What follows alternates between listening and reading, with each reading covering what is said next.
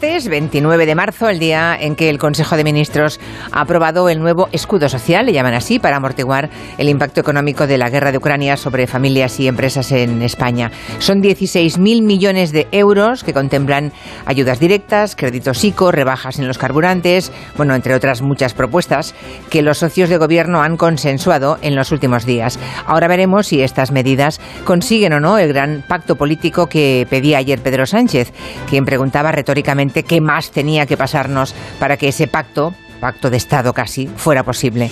Vamos a analizar todo ese paquete de medidas en el tiempo de gabinete y hacernos preguntas. ¿Por qué una rebaja lineal de los carburantes y no solamente para los sectores afectados? Parece que es una medida regresiva. Francia hoy mismo ha recomendado a los ciudadanos que rebajen su consumo eléctrico.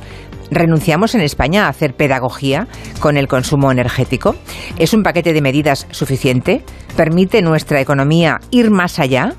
Los que insisten sistemáticamente en bajar impuestos como fórmula mágica para todo, pero que al mismo tiempo piden aumentar protección a sectores implicados, ¿de dónde quieren sacar el dinero? ¿O de qué partidas lo detraerían?